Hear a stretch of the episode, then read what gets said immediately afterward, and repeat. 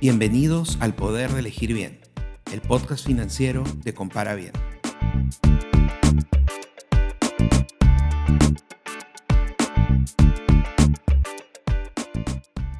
Los efectos de la crisis del coronavirus se viven en diversas áreas de la economía.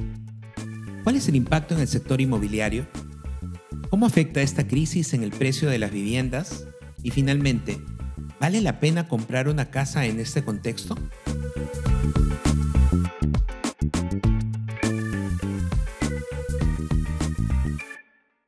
Soy Alfredo Ramírez y en este episodio discutiremos los factores a tomar en cuenta para comprar una vivienda en estos tiempos.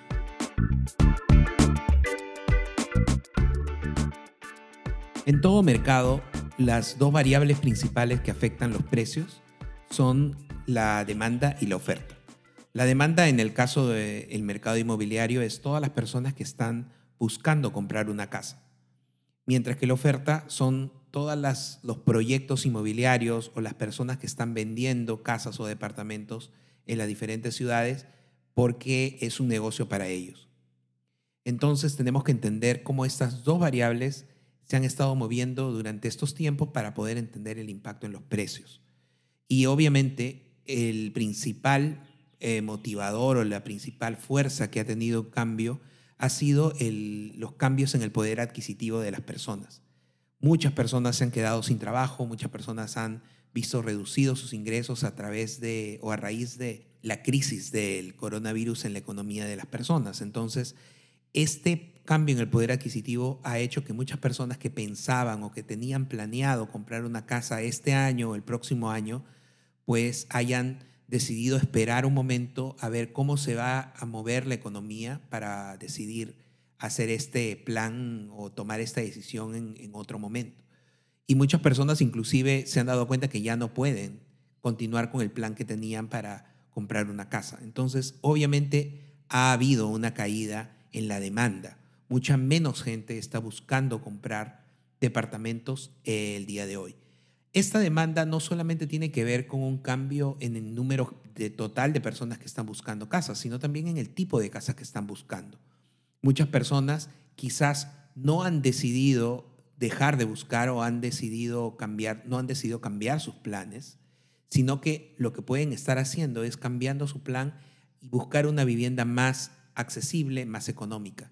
Entonces, obviamente eso también causa un efecto en la demanda y quizás la demanda de viviendas más económicas puede crecer o puede haber tenido un menor deterioro que la demanda de viviendas que tengan este, mayores beneficios o que estén en mejores zonas o que sean las viviendas más lujosas. Entonces sí hay un efecto no solo en el mercado como un todo, sino también en los diferentes segmentos del mercado. Esto ya se comienza a ver en las diferentes economías. Por ejemplo, en Perú se ha visto que ya hay una caída de más del 10% en los precios de vivienda conforme se ha ido reactivando la economía en las últimas semanas y meses. Y eso también se da, por ejemplo, en otros países, como en, eh, en España, por ejemplo. En España se observan caídas entre el 5 y el 10% en los precios de las viviendas que se están ofertando en el mercado. Y eso que España tiene ya algunos meses más adelante en el tema de la reactivación que los países de América Latina. Sin embargo, no en todos los lugares es igual. Por ejemplo, en Colombia se ha visto que los precios de las viviendas se han mantenido a pesar de la caída de la economía y de los ajustes que han habido en las últimas semanas. Y también en México se puede ver que no hay una disminución actual en los precios, aunque todavía es muy temprano para darnos cuenta y se está eh, esperando unas cuantas semanas para poder ver eh, las cifras y poder entender cuál ha sido el impacto real de la crisis en los precios de las viviendas. De todas maneras, se ve que hay una desaceleración en el aumento o en la subida de precios que se venía viendo en los meses anteriores. Entonces, de una u otra forma, en casi todos los países se va a ver una eh, afectación o se va a ver un impacto en el mercado inmobiliario a raíz de la crisis del coronavirus. Por otro lado, también tenemos que han habido cambios en las preferencias que las personas tienen sobre el tipo de vivienda que necesitan o las características que tiene la vivienda ideal. Y esto tiene que ver un poco con los cambios en el comportamiento y en los cambios en los patrones de, consumo de los consumidores en los últimos tiempos a raíz de justamente la crisis del coronavirus. Mucha más gente se ha tenido que quedar en casa y se ha dado cuenta de las limitaciones probablemente que su vivienda tiene. Esto hace que se busquen hoy, por ejemplo, lugares con mayores espacios, con mayores áreas de recreación o mejores comodidades, como por ejemplo una cocina más grande.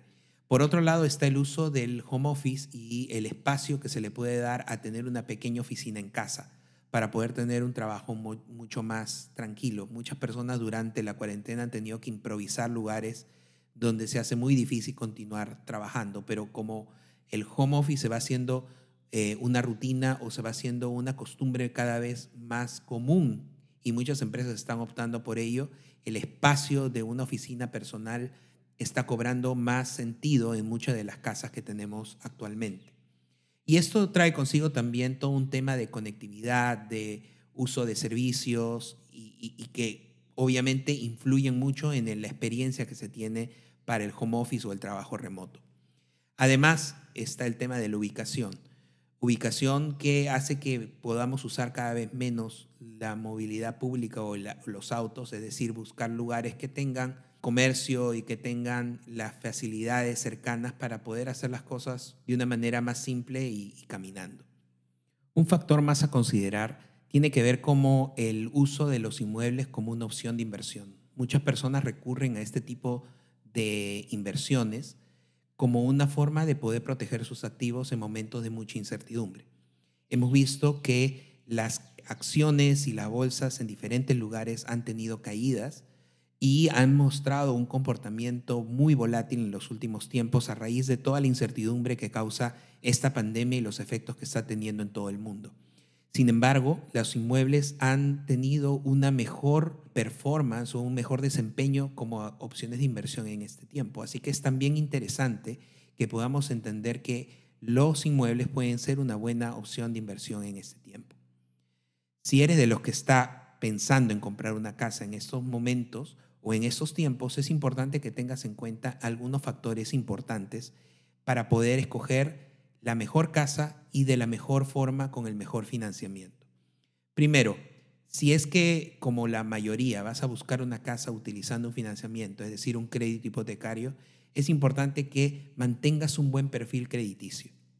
Tener un buen historial de crédito es clave y en estos tiempos es más clave aún, porque se está buscando que muchas personas puedan acceder a beneficios y puedan acceder a, poder comprar una casa pero tienes que tener un buen récord de crédito.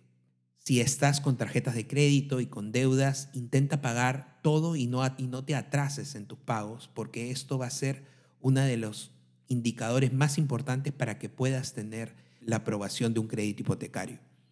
En segundo lugar, ahorra para poder tener una cuota inicial. Y quizás eh, lo que hemos visto en el mercado es que muchos, en muchos casos se está incentivando la compra de vivienda bajando algunas condiciones, como por ejemplo la cuota inicial. Hemos visto, por ejemplo, que se está pidiendo menos cuota inicial y se pedía antes un 10% como mínimo, ahora se puede encontrar créditos con menos de 7.5 inclusive. Entonces, a pesar de que eso es una buena señal y es un incentivo, siempre es preferible tener una mayor cuota inicial porque eso significa un menor grado de endeudamiento. Y lo que podemos usar son todos estos incentivos que se han venido dando durante este tiempo. Si no los has usado, si los estás invirtiendo para otra opción, quizás es una buena forma también de poder utilizarlos para poner una cuota inicial en tu, para tu vivienda.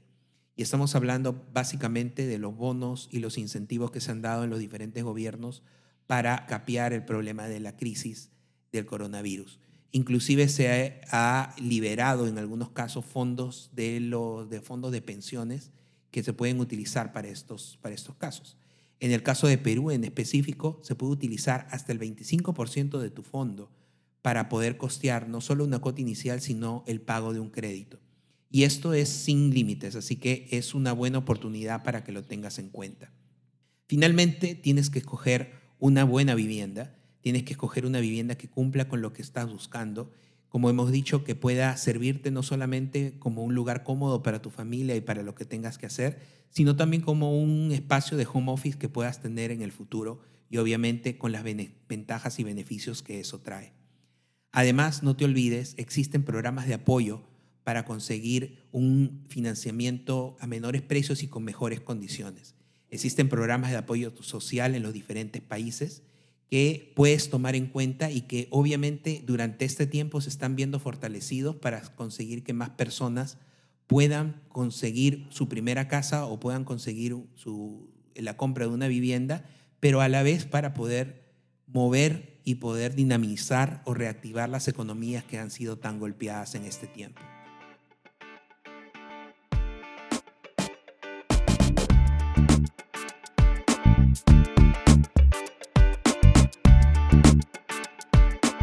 Te gustó este episodio y quieres aprender más sobre cómo dar un mejor uso de tu dinero, suscríbete a este podcast y pasa la voz a tus amigos.